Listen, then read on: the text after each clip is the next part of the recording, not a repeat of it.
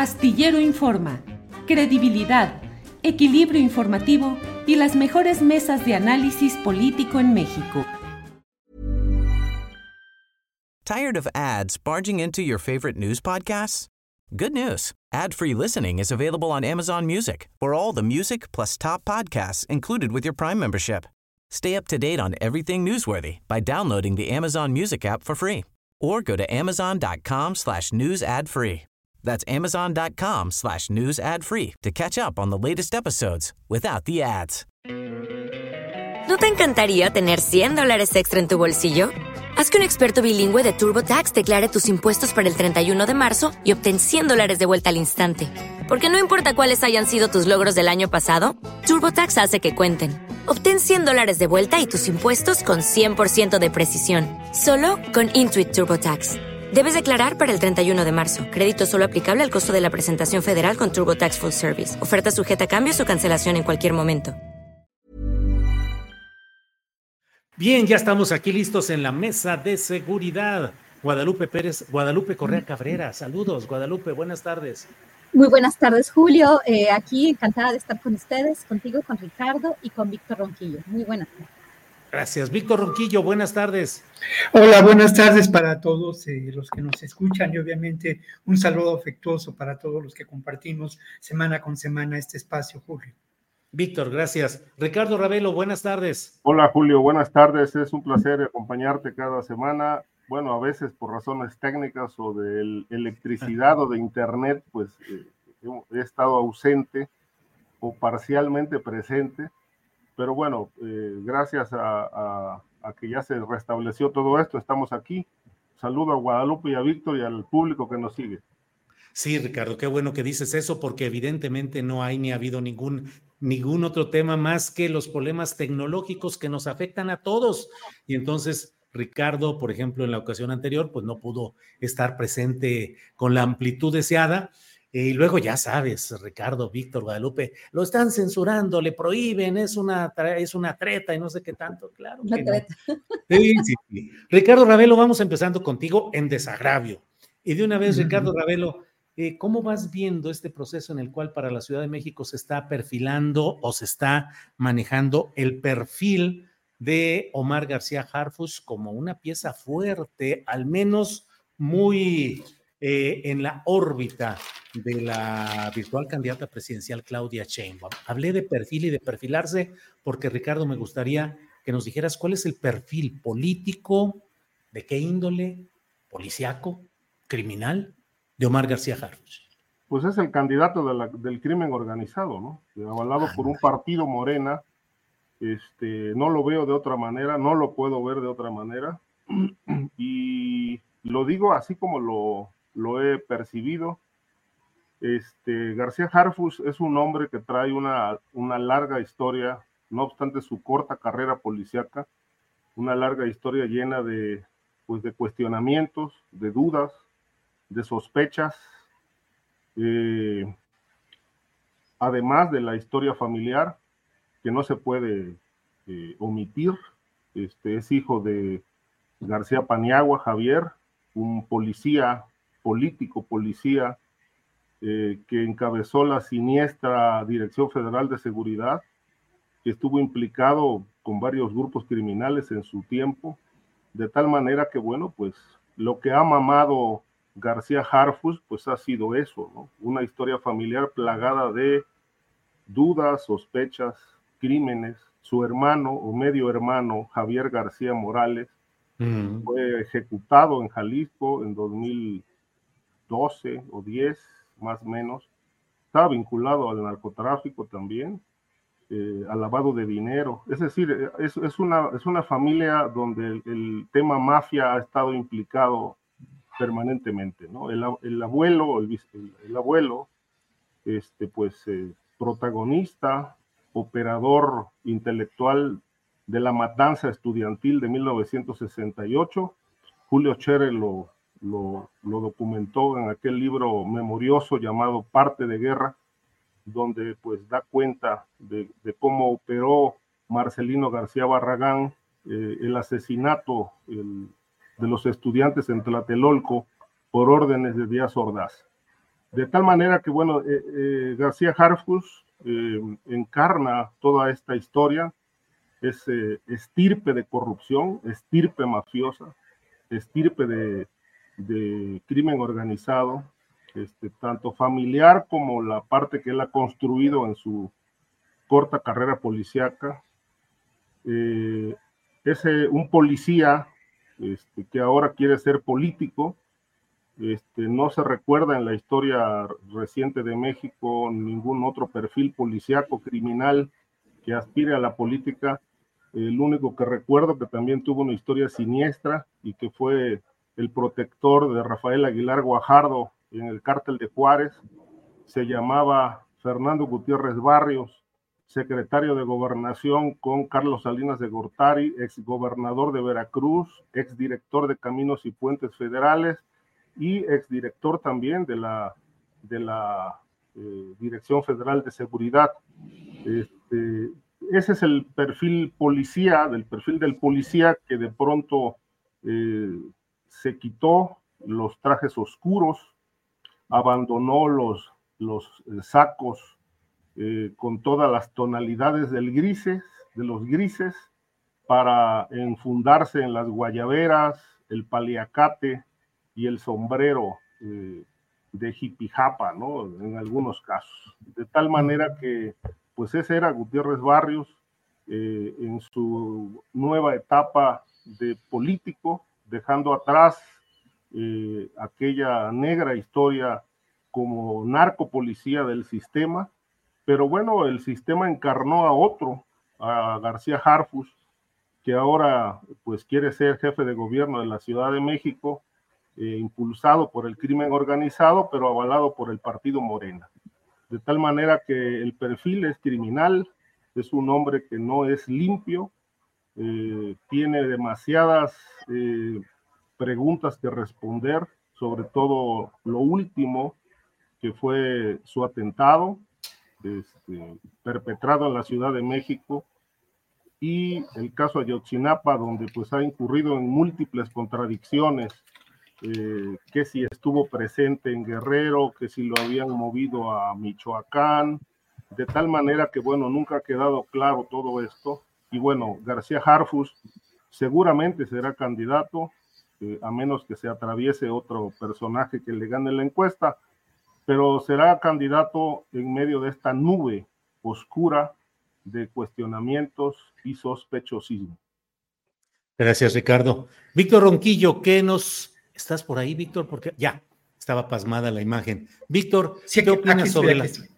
¿qué opinas sobre la postulación de Omar García Harfush y qué opinas de este perfil como el que nos ha descrito Ricardo Rabel? Bueno, creo que el perfil que ha eh, realizado Ricardo es un perfil acertado.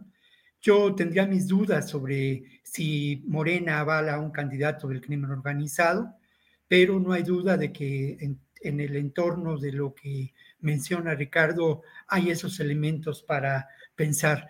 Yo insistiría en, un, tema que es fundamental, el nexo que puede tener el propio García Harfuch, que ya lo ha mencionado Ricardo, con esas viejas estructuras de la seguridad, del espionaje en nuestro país, ¿no? O sea, e, el, pasado familiar de García Harfuch nos remite a esos posibles nexos. La Dirección Federal de Seguridad deviene en el CISEN, ni más ni menos. Su, su, padre fue director de la dirección o comandante en ese momento de la Dirección Federal de Seguridad, justo en el momento en que la Dirección Federal de Seguridad, además de eh, eh, continuar con esta tarea represiva, con esta tarea de espionaje, pues se vincula mayormente a los grupos del crimen organizado.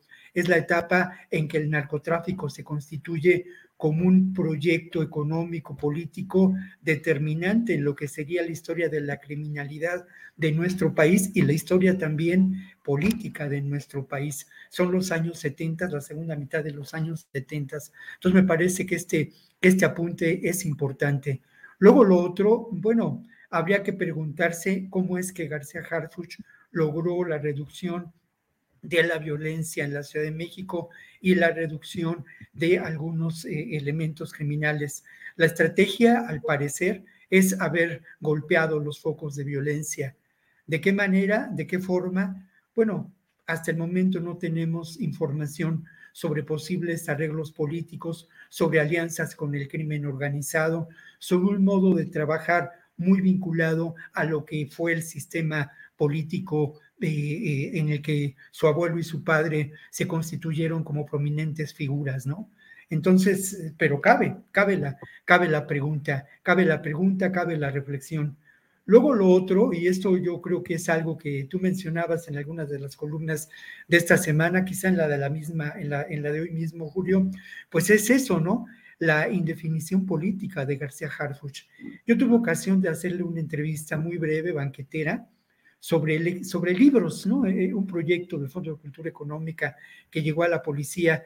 Y bueno, el, el hombre estaba muy, muy sorprendido y con cierta preocupación de que las preguntas que le fuera a hacer Víctor Ronquillo, pues lo movieran de la comodidad en que él se había instalado. Fue una entrevista, insisto, banquetera, con oportunismo de mi parte, o con oportunidad de mi parte, más bien dicho, y estaba preocupado por ello, se le, se le notaba leguas, ¿no? Creo que por otra parte, a lo largo de los años en que él eh, fue jefe de la policía en la Ciudad de México, no, nunca hubo una declaración política, una definición por parte suya de que él eh, pues mostrara una perspectiva de la actividad política desde la izquierda progresista.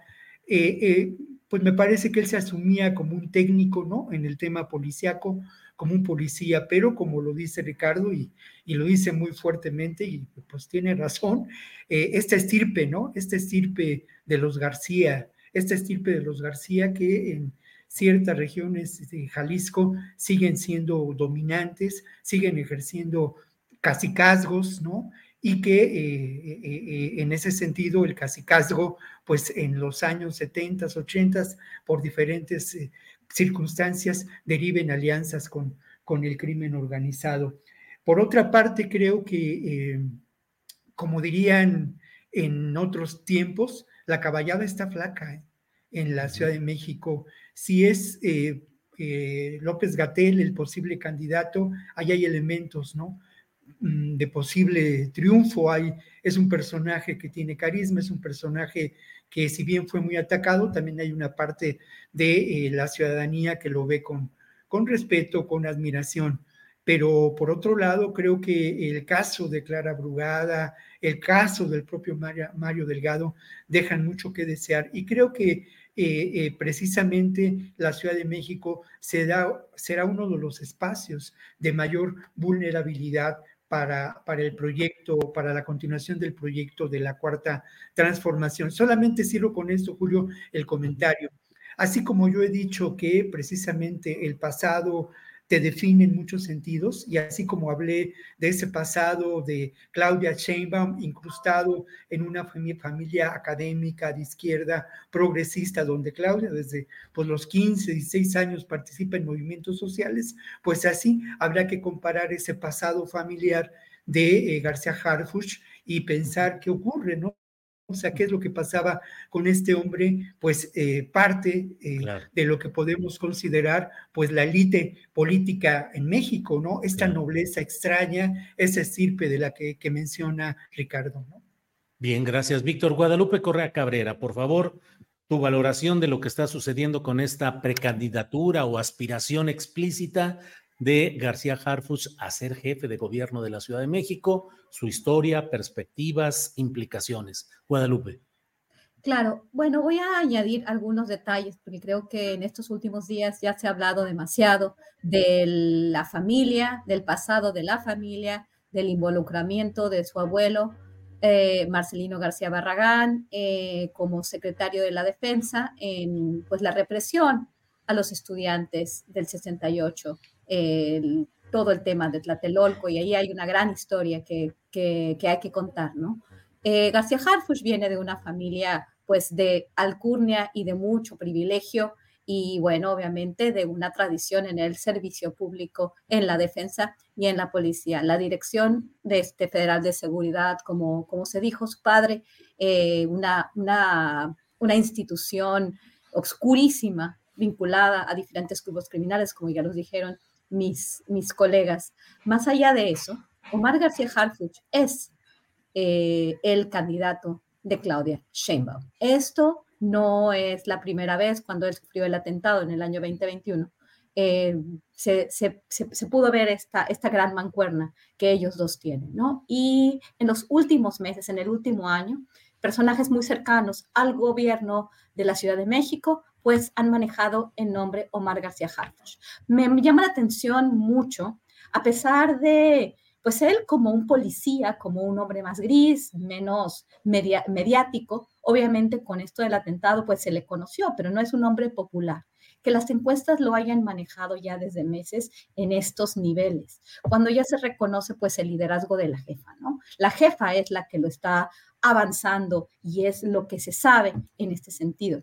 Bueno, la, y esto también lo han dicho mucho ustedes, aunque también hay señalamientos, obviamente, de grupos criminales y obviamente no podríamos creer necesariamente lo que dice un criminal, pero vamos a, a, este, a recordar lo que dijo Carlos Enrique Sánchez Martínez, Alex el Cholo, con todo esto de, de pues, la enemistad que García Harfuch tenía con el cartel Jalisco Nueva Generación es importante, ¿no? Los motivos por los cuales pues hubo este atentado. Sabemos que la policía en México y la policía en muchas partes del mundo subdesarrollado en particular, pues eh, para mantener una cierta gobernabilidad, que yo creo que Claudia Sheinbaum le está muy agradecida a Omar García Harfuch, que le permitió gobernar con mucha estabilidad. Pero cuando hay una estabilidad también hay pactos. No sabemos cuáles, no sabemos cómo, pero sí sabemos quiénes son o más o menos tenemos idea por todo lo que se comentó en el año 2021. Y el Cholo sí lo vincula a delincuencia organizada, supuestamente por, este, por, estar, por estar relacionado, ¿verdad? En alguna, de alguna forma con él. Y finalmente se hacen todos esos acuerdos, tienes una, una, este, pues una, no una amistad, pero una convivencia con algún grupo para estar en contra de otro grupo. Omar García Harfuch es obviamente también cercano, se le llama que fue uno de los cercanos a los 12, a la, a la familia de los 12 este, más cercanos a Genaro García Luna, eh, también cercano a Facundo Rosas. Y bueno, sabemos eh, de qué se trata o de qué se trató la Secretaría de Seguridad Pública, la Policía Federal en tiempos de Genaro García Luna, es lo mismo, ¿no? Una policía que estás contra un grupo pero estás apoyándote con otro grupo que te está ayudando a generar una cierta gobernabilidad. Por este lado, pues bueno, estuvo dentro del panismo, estuvo dentro de la administración de Felipe Calderón, por el otro lado también estuvo dentro de la administración de Enrique Peña Nieto, y bueno, su participación directa como comisionado de la Procuraduría, como, este, como comisario de la Policía Federal en, en Guerrero, eh, pues también fue partícipe en el caso Ayotzinapa. Este señor sabe demasiado y no ha abierto la boca porque todavía no sabemos bien lo que ha pasado en Ayotzinapa. Supuestamente el presidente ya le va a dar a los padres la información a cuenta gotas que siempre se les ha dado.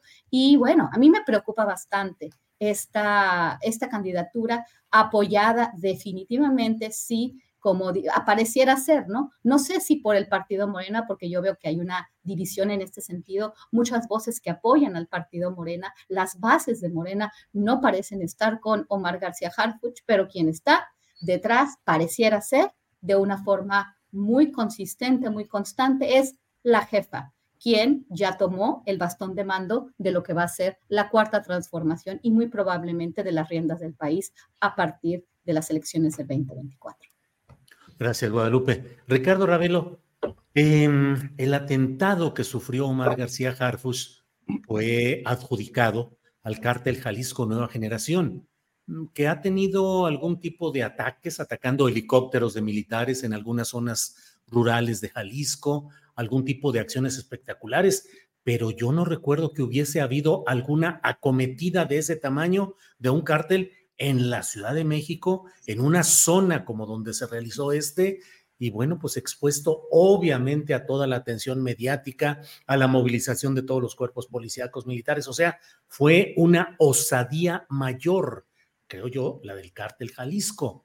¿Y a qué obedeció esa o a qué se supone que puede haber obedecido una acción de ese calibre? Y preguntarme, yo lo pregunto, si esto implica que el cártel Jalisco tiene una animadversión que puede continuarse en campañas políticas o actuando en contra de este mismo personaje que lo preguntaban en redes, Álvaro Delgado, entre otros, decía, bueno, ¿y cómo va a ser campaña? ¿Blindado? ¿Va a estar en riesgo él y van a estar en riesgo quienes puedan ser los asistentes a sus actos de campaña. ¿Qué opinas, Ricardo? No va a pasar nada, Julio. Si él es candidato, eh, no va a pasar nada porque lo que ha hecho García Harfus no es combatir al crimen organizado. Es decir, eh, ha habido algunas detenciones, sin duda, menores, han bajado ciertos delitos, sobre todo los de alto impacto, se mantienen otros, pero bueno, tampoco se puede calificar esta labor de García Harfus como impecable. O sea, tiene tiene muchos puntos cuestionables porque lo que podríamos decir de esta labor de García Harfus en la Ciudad de México es que él pactó con los grupos.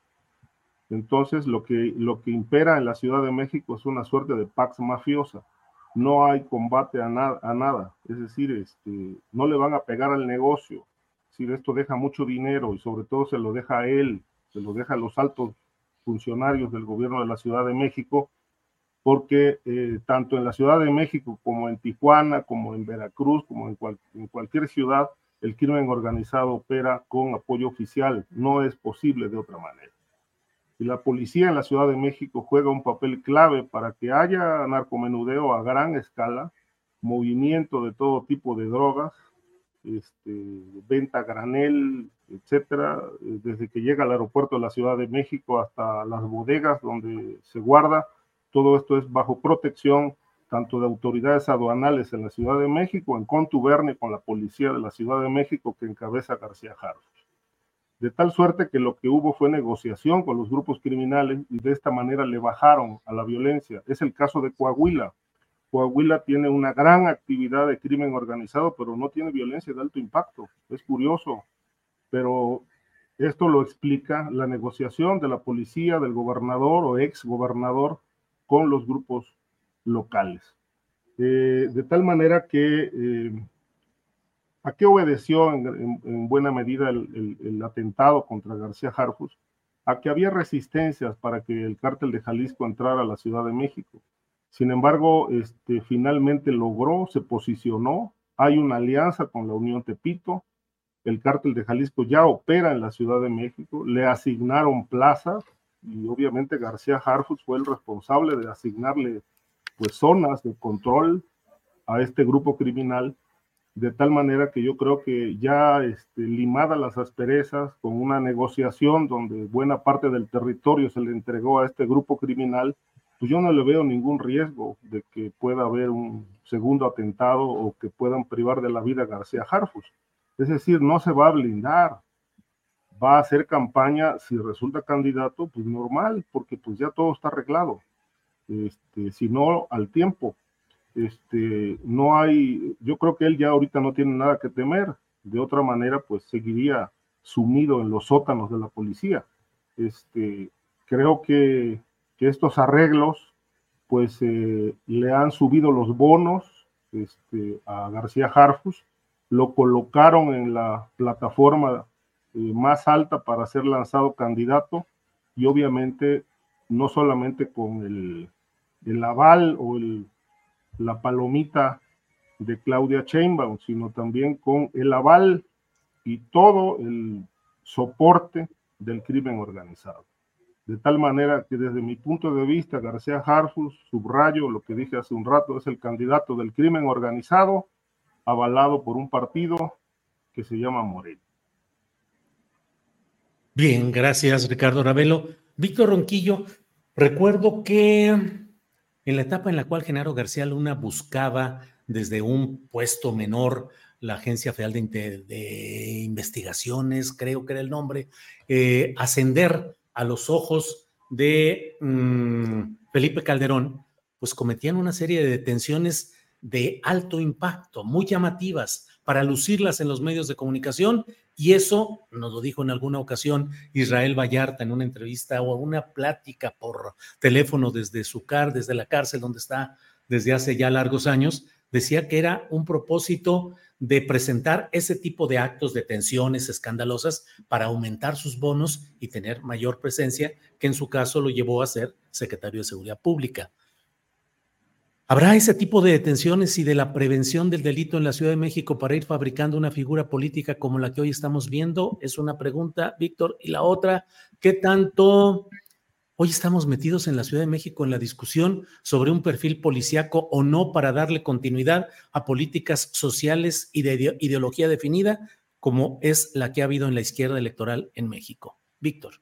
Bueno, la primera, la primera pregunta creo que se responde con algunos eventos que resultan aislados. No me parece que la estrategia de promoción de la candidatura de García Harfuch remitiera a ese tipo de acciones. Ha habido detenciones que podríamos considerar espectaculares, golpes, pero sobre todo se han remitido y uno puede mirarlo a lo que se considera los focos de violencia. Con esto no, no, no quiero decir que no haya pactos, que no haya arreglos. Eh, es posible que esto, que esto suceda. Lo que a mí no me parece es que encontremos eh, evidencia de ello en la operación de los grupos criminales. Lo que hay sin duda es eh, esos golpes, una estrategia diferente que tuvo que ver con dotar de mayores recursos económicos a la propia policía. El narcomenudeo sigue proliferando como un gran negocio en la Ciudad de México, eso también, también es un hecho. Y lo otro, yo solamente no desvío, eh, digamos, las preguntas que me has hecho, Julio, pero simplemente quiero recordar la serie de elementos de enorme incongruencia que se dieron en relación al atentado sufrido por García Harfuch, en donde además murieron un par de sus colaboradores, ¿no? pero el que incluso se hubiera contratado a mercenarios provenientes de no se sabe muy bien dónde para una operación del cártel Jalisco Nueva Generación nos hace pensar o bien en que fue una acción, no sé si fraguada desde el interior del cártel Jalisco Nueva Generación o desde otras instancias o nos hace pensar en que el propio cártel Jalisco Nueva Generación, lejos de tener estos grandes eh, ejércitos o ese ejército que nos han mostrado en algunos videos, pues también incurren en esa contratación de, eh, de pues gatilleros, ¿no? Eh, que se ponen a su servicio y, esto nos da que pensar.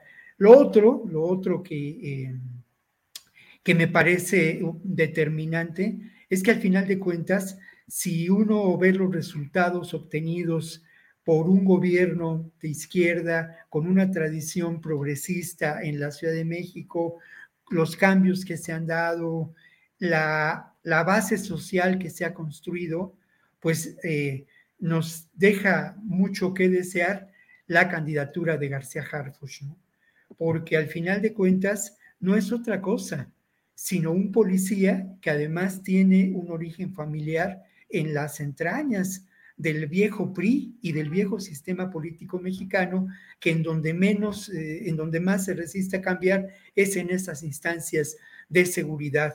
Dos personajes, eh, y, bueno, finalmente, no quiero decir con ello, y no quiero tener un elemento discriminatorio en mi discurso, ¿no? Pero no hay duda de que está formado a la sombra eh, de, la familia García. Y esa familia está determinada en muchos ámbitos por su pertenencia a ese viejo sistema político mexicano en los ámbitos de la seguridad. Creo yo que, que, aunque estoy de acuerdo con lo que dice Guadalupe y tiene toda la razón, es el candidato de Sheinbaum, no hay la menor duda, pero me parece que ahí habrá otro tipo de eh, negociaciones, de exigencias, de movilización. Y yo sí considero que si García Harfuch se convierte en el candidato de Morena, va a ser eh, muy difícil que como que su candidatura llegue a buen puerto, ¿no?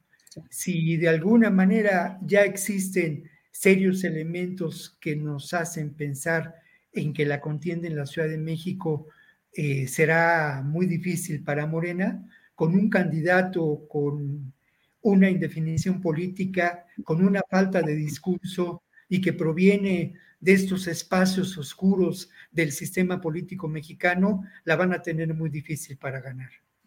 Bien, gracias, Víctor Guadalupe. Sí, Ricardo. Nada más un apunte. Bueno, yo ahí, eh, con todo respeto, discrepo un poco de Víctor. Este, yo creo que si García Harfus es el candidato, va a ganar, porque así como la mafia salió a votar en contra de Padierna, pues ahora la mafia se va a organizar para votar, porque necesitan a un personaje como él en la Ciudad de México. Y la mafia en la Ciudad de México está muy bien organizada. Hay abogados, hay notarios, hay negocios de giros negros que necesitan operar ampliamente y con protección y con impunidad. Y yo creo que todas estas garantías de impunidad para los grandes negocios vinculados al lavado de dinero en la Ciudad de México, que no son pocos, pues necesitan un perfil como el de García Harfus. Y yo creo que si ya lograron que él sea uno de los aspirantes, pues van a trabajar y le van a meter todo el billete posible para hacerlo jefe de gobierno. Guadalupe, Guadalupe Correa Cabrera. Guadalupe, en elecciones recientes ha habido muchas acusaciones acerca de la influencia de grupos del crimen organizado en los procesos electorales, no solo vetando algunos candidatos, impidiendo, amenazando, diciendo tú no participes, sino, y no solo metiendo dinero, sino abiertamente condicionando el desarrollo del proceso electoral, como fue acusado en Sinaloa, donde hubo publicaciones, Río 2 entre otras, que mencionaron el secuestro de los operadores electorales del PRI y la presión directa de grupos del cártel local dominante para que votaran a favor de la candidatura de Morena. Y como eso lo podemos ver en Tamaulipas, donde también Sergio Carmona, financiamiento, candidatura de Américo Villarreal, eh, Quintana Roo, en fin. ¿Llega ese tiempo a la Ciudad de México, Guadalupe Correa Cabrera?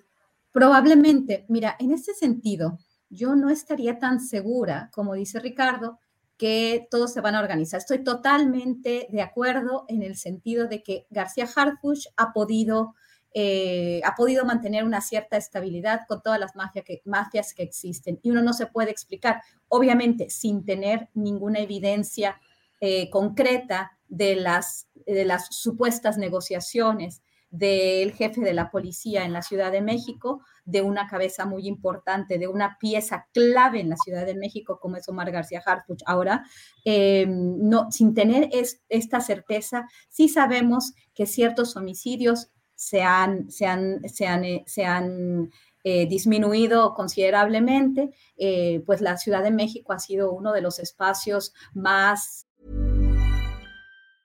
Tired of ads barging into your favorite news podcasts?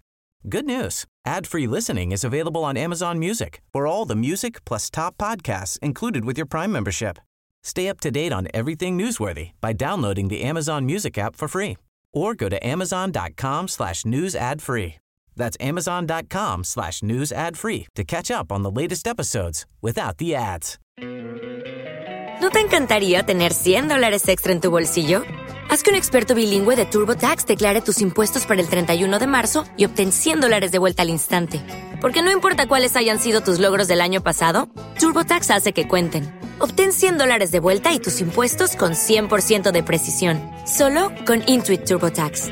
Debes declarar para el 31 de marzo. Crédito solo aplicable al costo de la presentación federal con TurboTax Full Service. Oferta sujeta a cambios o cancelación en cualquier momento. Eh, celebrados por la cuarta transformación. Claudia Sheinbaum, todos sus voceros se han, eh, se han enfocado en esto. Sin embargo, tenemos varios ingredientes que también tenemos que ver. Y, en México a veces me da mucho la, me da la impresión de que a veces la discusión está centrada en las cuestiones más locales, en las cuestiones que son inclusive también más espectaculares a nivel federal, pero mexicano. Aquí va a ser muy complejo. No sabemos quién es el cártel de Jalisco Nueva Generación. Y cuando digo no sabemos, es porque aparece eh, en momentos clave y empiezan a incendiar plazas y regiones. También eh, alimentando una narrativa que viene de los Estados Unidos. Recordemos que en el año 2024, después de la elección de México, y sería, sería una cuestión muy importante, por eso creo que lo que dice Álvaro Delgado, podríamos pues pensar en que algo podría pasar. Ya atentaron contra Omar García Harfuch, el cártel Jalisco Nueva Generación.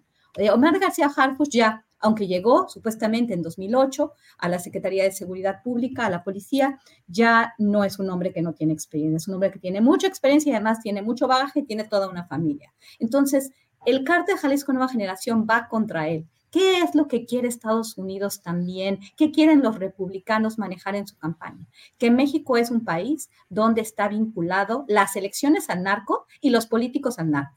Yo estoy eh, realmente muy contrariada. Creo que lo que más le convendría al partido es no apoyar la candidatura de Omar García Harfuch, porque si lo hacen, porque si Claudia insiste en que se haga esto, esto le va a costar a ella toda la gobernabilidad del mundo y muy probablemente vaya a ganar el Partido Republicano.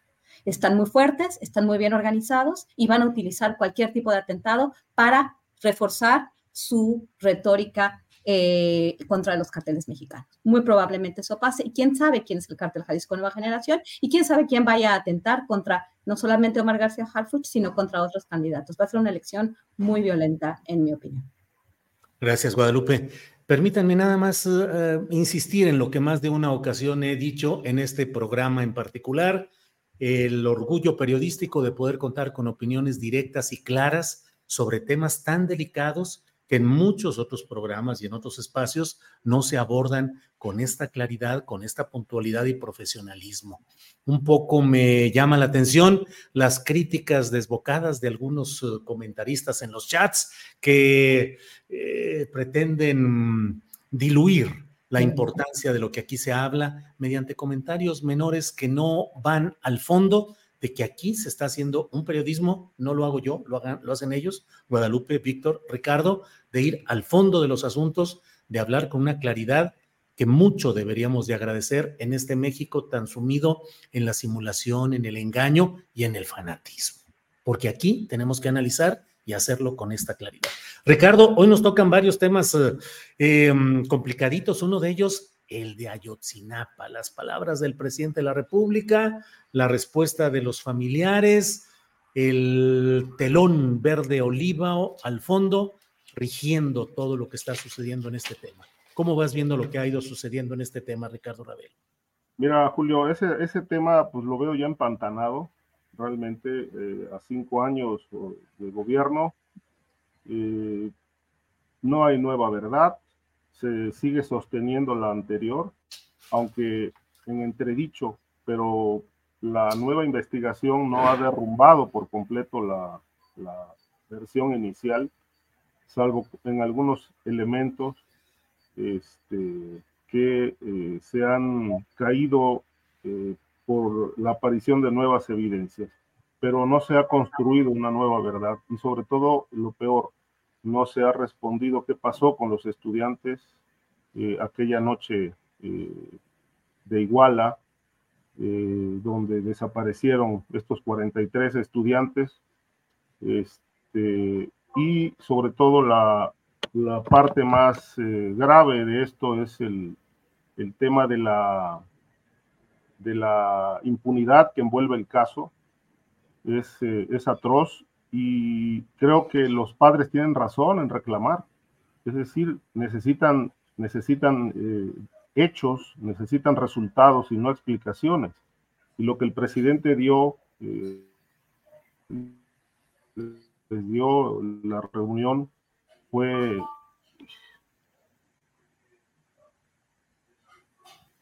Bueno, ahí estamos de nuevo con estos problemas técnicos. Esperamos que pronto se resuelvan para continuar con la opinión de Ricardo Ravelo. Mientras tanto, vamos con Víctor Ronquillo. Víctor, ¿qué opinas de este tema de eh, Ayotzinapa, las palabras del presidente, las reacciones de los familiares? Víctor. Sí, antes eh, yo quiero solamente plantear un tema que da para una gran reflexión. Eh, estamos en un momento en donde el gran elector en la política mexicana, en el escenario de la política mexicana, es el crimen organizado Así lo será en el 2024 en las diferentes instancias. creo que es un tema a, desarrollar, es un tema muy, muy grave y yo, por, por el, de manera contraria a lo que opina Ricardo, me parece que también es negar la capacidad democrática, la capacidad de movilización que puede tener la propia ciudadanía, ¿no? Vimos eh, de manera contrastante lo que ocurrió en Tamaulipas en relación a ese gran elector del crimen organizado, las huestes de García Cabeza de Vaca y luego la respuesta por parte de quienes salieron a votar, no precisamente manipulados en la elección para gobernador. Pero yo, mira, en el caso de Ayotzinapa, lo que traté de hacer a esta ocasión es iniciar con una serie de preguntas que me parecen fundamentales, ¿no? Los periodistas, los periodistas, quizá no conocemos de fondo las respuestas, pero pues tenemos la capacidad de de hacer esas preguntas. Entonces, lo primero es eh, eh, insistir en algo que me parece fundamental. ¿El ejército entregó ya toda la información? Una pregunta fundamental. ¿Qué es lo que se reserva? ¿A quién inculpa esa información? y por qué esa reserva de darla a conocer. ¿Qué tanta es la fuerza de los grupos de poder dentro del ejército? ¿Y qué tanto esa fuerza puede atentar en un futuro contra la gobernabilidad en este país? Lo otro, ¿no?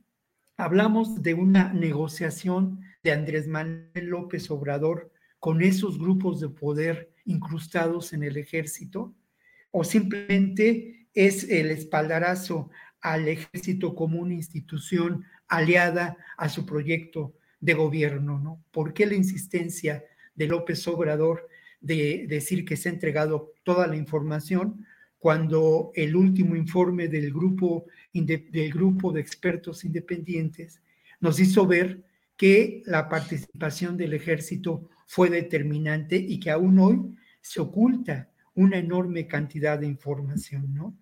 Eh, lo otro es que también es un hecho, y no podemos negarlo, que hay 120 personas detenidas en relación a este crimen, entre ellos dos generales determinantes en lo que puede considerarse el control económico y político de esta región de Iguala por estos grupos que seguimos llamando del crimen organizado y que tenemos que encontrar una nueva definición vinculados estos grupos al negocio del tráfico, el tráfico de drogas, ¿no? Lo otro, pues además hay otros del oficiales y ni más ni menos que un procurador de justicia que es, que es Murillo Karam, ¿no? Eh, lo que me parece importante en relación a este tema es que al final de cuentas, sí, sí, tristemente, se ha dado a conocer la información de cómo fueron divididos en grupos y cómo esos grupos de estudiantes fueron víctimas de eh, homicidio y de distintas formas de desaparición de sus cuerpos, ¿no?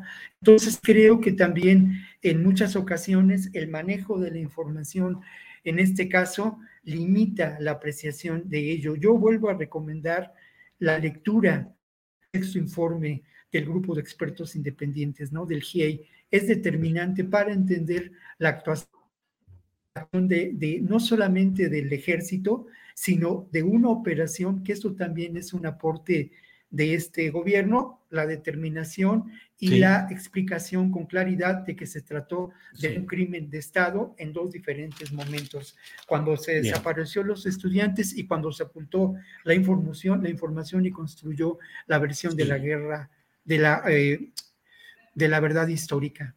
Bien, Víctor, gracias. Ricardo Ravelo, eh, se fue tu internet en el momento en el que iniciabas la locución sobre este tema. Eh, por favor, retómala, Ricardo. Sí, decía que, bueno, pues que el presidente, ante la falta de resultados concretos sobre lo que pasó con los estudiantes, pues recurre a la, a la entrega de la información a los padres para que conozcan los avances que se han logrado, pero creo que el principal avance es conocer la verdad sobre este caso y esta, por desgracia, está ausente o sigue ausente. Este, a propósito de lo que menciona Víctor, del grupo, del informe del grupo interdisciplinario, el GIEI, el este, yo me quedo con, pues, con una de sus conclusiones, porque son muchas, en las que plantea, por ejemplo, que el presidente quiere resolver el caso, pero no puede. Mm. Este, esta parte eh, me remite a considerar que cuando la investigación empezó a enfocarse hacia la cúpula militar, hacia la estructura militar, pues empezaron las resistencias. Eh, se generó ahí una, una revuelta interna, eh, preocupaciones, empezó la tarea de espionaje en contra de Encinas para conocer los pasos que daba en relación con la investigación del caso. Y hasta hoy, pues a un año, quizá poco más de un, año de gobierno que falta por en esta administración de López Obrador, pues el caso sigue pues con algunos avances, pero sin, sin llegar a la verdad, sin lograr todavía construir esta nueva verdad histórica que nos ofrecieron. Yo me atrevo a decir, y yo espero también equivocarme, que este gobierno va a cerrar este, sin resolver el asunto. Eh, van a recurrir a las explicaciones ante la falta de hechos contundentes, ante la falta de una verdad fehaciente, eh, histórica y legal, que explique qué pasó con los estudiantes. De tal manera que este, creo que esa será otra asignatura pendiente que dejará, heredará a López Obrador a su sucesor o sucesora. Eh, y eh, también el tema del crimen organizado, ¿no? Sin, sin solución. Eh, aunque él, pues, él expone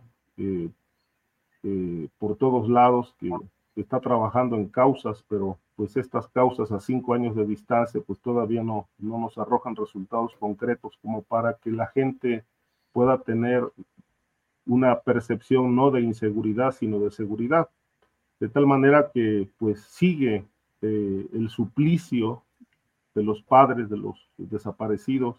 Este, me parece que este, este tramo angustioso pues se va a ahondar al cierre del sexenio, eh, sobre todo porque se va a agudizar la angustia de no saber qué pasó aquella noche, aquella noche trágica de Iguala. Bien. Guadalupe Correa Cabrera, por favor, tu comentario, tu análisis sobre lo que está sucediendo en el caso Ayotzinapa. Se van a cumplir ya nueve años de esa noche trágica y bueno, la postura del presidente de la República, los señalamientos de los familiares y como lo decía al principio de este tema cuando empezamos a abordarlo, el telón verde olivo al fondo de todo. Guadalupe. Sí, y lo hemos comentado ya en muchas ocasiones porque le hemos dado seguimiento a los reportes del grupo interdisciplinario de expertos independientes que también se encontró, de acuerdo a los dichos de ellos, se encontró, topó con pared y ya no se le siguió dando acceso y el apoyo que se le había prometido. Igual lo he dicho en, muchas ocasiones, eh, Omar García, con quien tuve la oportunidad de platicar en, Washington, ya ahorita ya no, ya no habla, pero también tuvo que salir de México a los Estados Unidos porque tampoco encontró el apoyo que sí se le dio desde la Fiscalía. Aparentemente, de acuerdo a algunos reportes que han salido en estos días, por la reunión del presidente con las familias, cuando él promete darles el 25 de septiembre este reporte, que va a ser el mismo reporte. Miren a todas las personas que hemos arrestado, eh, entre ellos, sí, generales, miembros del ejército, pero lo hemos dicho aquí hasta el cansancio. Los, el ejército funciona de manera plenamente vertical. El secretario de la Defensa Nacional, Salvador Cienfuegos Cepeda, no sabía lo que estaba sucediendo en, en Iguala esto es una pregunta muy válida. El presidente de la República en ese tiempo eh, no sabía lo que estaba sucediendo, no sabía este, eh, Osorio Chong, el, secretario de Gobernación, si lo sabía Murillo Karam, o sea, sacrificaron a uno, los archivos expiatorios solamente, ¿no? El, el quien, armó la, la mentira histórica. Pero, ¿quién le dio el aval a Murillo Karam para generar esta, esta historieta? Y esta y la promesa del presidente, las familias no creen en el presidente, las familias no creen en estos reportes. El grupo interdisciplinario de expertos independientes ya no cree en lo que se le prometió para darle, pues, pues campo para, para hacer estas investigaciones. Que hay muchos detalles, que se encontraron muchos detalles, sí, que están ahí escritos, sí, que como dice Víctor, que tenemos que leerlos, sí, pero entonces ¿qué? Entonces todo esto está avalando otra mentira histórica, porque a mí no me queda claro. A mí no me queda claro dónde están los estudiantes desaparecidos en este, de, la normal rural Isidro Burgos, este, en, Ayotzinapa, en el estado de Guerrero. A mí no me queda claro. Y yo creo que no nos queda claro a nadie y mucho menos a los padres y a las familias de los desaparecidos. Entonces, esta promesa que hizo el presidente, que utilizó como una de sus, de sus principales obras al principio y por sus promesas de campaña, pues va a quedar incumplida. Y sí, queda el fantasma del ejército y más el fantasma del ejército, porque sí fue el Estado. Entonces, las diferentes eh, instituciones de seguridad en el país, a los diferentes niveles, local, estatal, federal y las diferentes eh, agencias, de acuerdo a lo que nos dicen eh, los, los reportes del Grupo Interdisciplinario de Expertos Independientes, todos estuvieron vinculados. Pero ¿cuál fue el papel del presidente de la República, del secretario de la Defensa Nacional? Y sí, aquí hay muchos grupos de poder dentro de las Fuerzas Armadas que han hecho hasta lo imposible porque se, cierren muchos capítulos en la historia de este país. ¿Qué pasó, por ejemplo, con todo el huachicoleo durante el, periodo de Enrique Peña Nieto? Si nosotros revisamos las cifras de robo de combustible que solamente podían suceder porque tenían el aval o inclusive hasta la colaboración de las Fuerzas Armadas, porque ellos son los que están a cargo de la infraestructura estratégica de este país, no se puede explicar el número y la cantidad de robo de combustible de diferentes y de gasolina en particular, si no, si no hubo participación del ejército. El ejército con el que colabora y el ejército al que le ha dado tanto poder el presidente de la República ha estado vinculado a varios actos de corrupción y todavía quedan muchas dudas. Todavía quedan muchas dudas. ¿Por qué? Porque lo del huachicoleo sigue en el, eh, sigue en el tintero. Andrés Manuel López Obrador hizo un gran anuncio al, al principio de su administración con respecto a este tema y no tenemos a personas que estén dando la cara. Y aquí tenemos a varias personas dando la cara, pero no sabemos quién dio la orden, no sabemos quién sabía y dónde están las responsabilidades. Si vamos a contentarnos con esta, este, con esta historieta, pues el presidente le tenemos que dar una mala noticia, que nadie está eh, contento y las familias no van a estar contentas con esta, con esta nueva verdad histórica. Guadalupe, gracias. Son ya, estamos en la parte final, son las 2 de la tarde con 52 minutos. Les comento a los habitantes de la Ciudad de México, reporte Índigo dice, será cerrada la circulación de la avenida del conscripto desde el anillo periférico hasta Boulevard Pípila por el plantón que ya están instalando padres, familiares y amigos de los 43 normalistas desaparecidos de Ayotzinapa frente al campo militar número uno. Bien, pues vamos a la parte final que consiste en esta parte de eh, el postre, que luego aquí pues los postres son amargos, pero lo que ustedes deseen decir. Dos minutitos nos queda a cada cual. Ricardo Ravelo, por favor. Sí, yo quisiera retomar un poco, el tema de Omar García Harfus, este, precisamente porque yo creo que para, para poder limpiar, si es que esto es posible, un poco su imagen, su mala fama, eh, a partir de pues, sus vínculos con Genaro García Luna eh, y toda esta, pues, el grupo de secuaces de quien hoy está preso en Estados Unidos por brindar protección al cártel de Sinaloa, pues tendría que empezar por, por explicar con elementos verdaderamente claros este, su participación o no en el caso de Yotzinapa. Es decir, él no ha hablado de esto, ha dado algunas versiones, pero eh, hay contradicciones en, su, en sus explicaciones este, que, han sido públicas.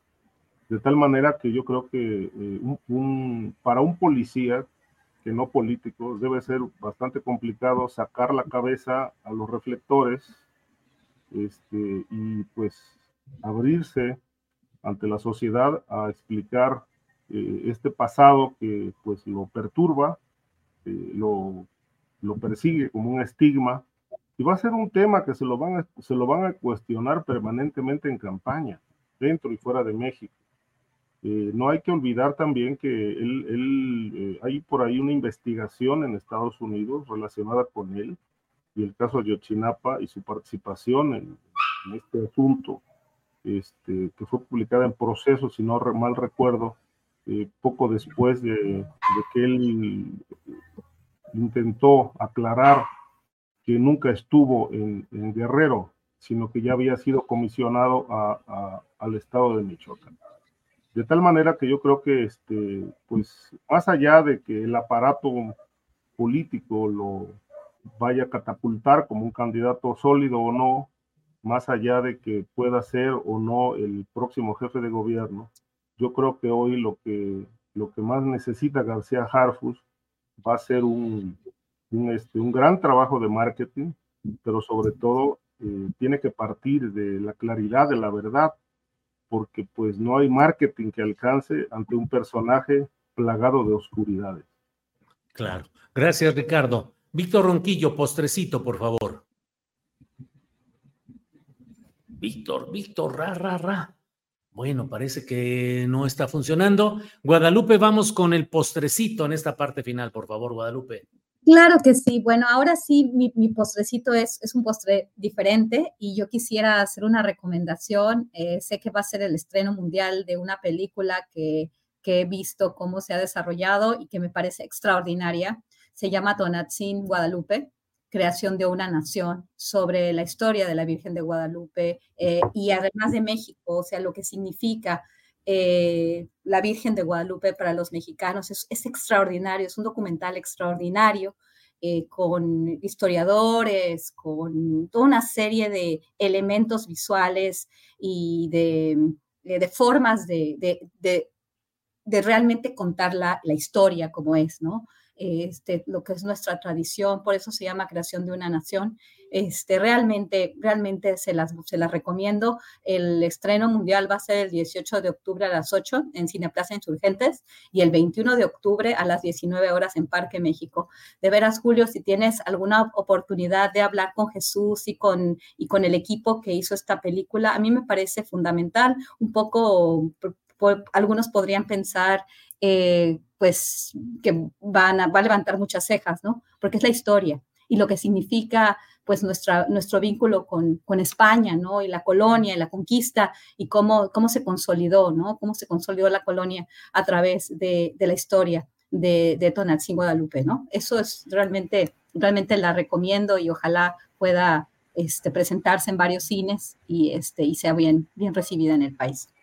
Mira, Guadalupe, de inmediato llegan comentarios positivos. Itzel Flores dice, genial ese documental, Tonantzin Guadalupe. María Ángeles Lara Lujano dice, esa historia es antigua, la relación de Tonantzin, nuestra venerable madre, y la Guadalupe, el engaño. Un non soldier dice, la Virgen de Guadalupe, un invento español para esclavizar al pueblo. Bueno, hay de todo. Vean, atiendan la recomendación de Guadalupe y ahí seguimos. Eh, Víctor Ronquillo, se cortó tu comunicación, pero ya estás aquí puesto para el postrecito de cierre de este programa. Víctor.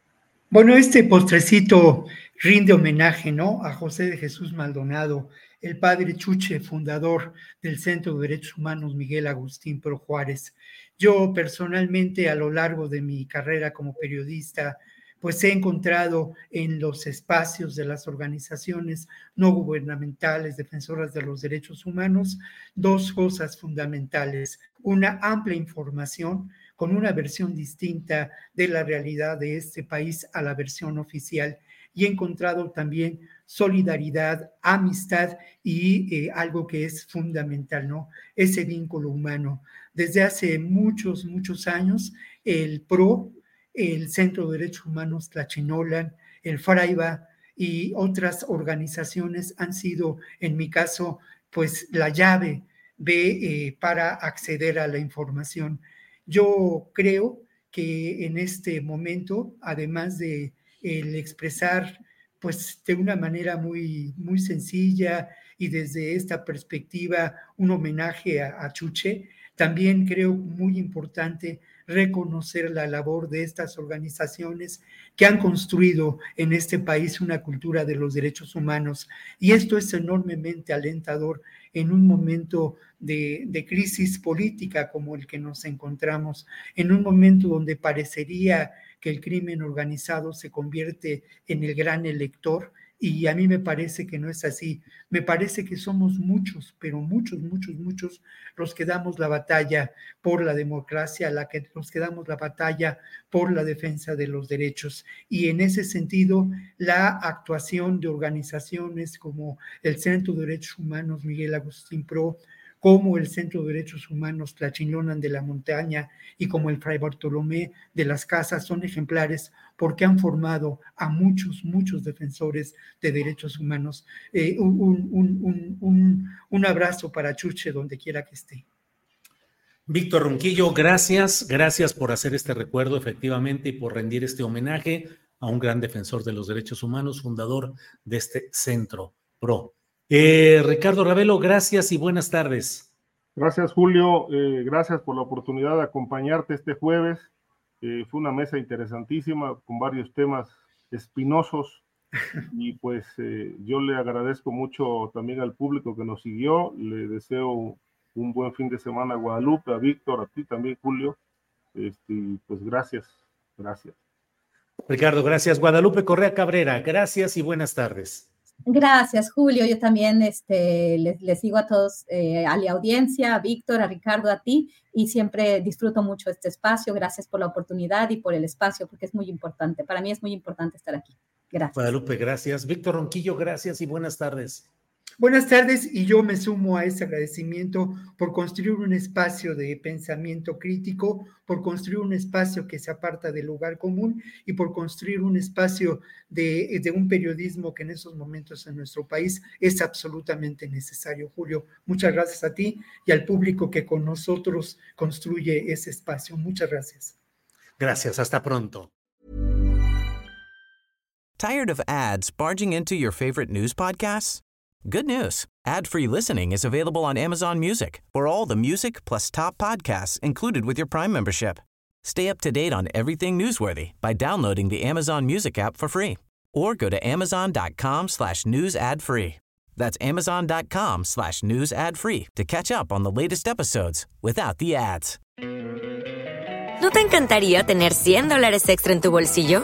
Haz que un experto bilingüe de TurboTax declare tus impuestos para el 31 de marzo y obtén 100 dólares de vuelta al instante. Porque no importa cuáles hayan sido tus logros del año pasado, TurboTax hace que cuenten. Obtén 100 dólares de vuelta y tus impuestos con 100% de precisión, solo con Intuit TurboTax. Debes declarar para el 31 de marzo. Crédito solo aplicable al costo de la presentación federal con TurboTax Full Service. Oferta sujeta a cambios o cancelación en cualquier momento. Para que te enteres del próximo noticiero, suscríbete y dale follow en Apple, Spotify, Amazon Music, Google o donde sea que escuches podcast. Te invitamos a visitar nuestra página julioastillero.com.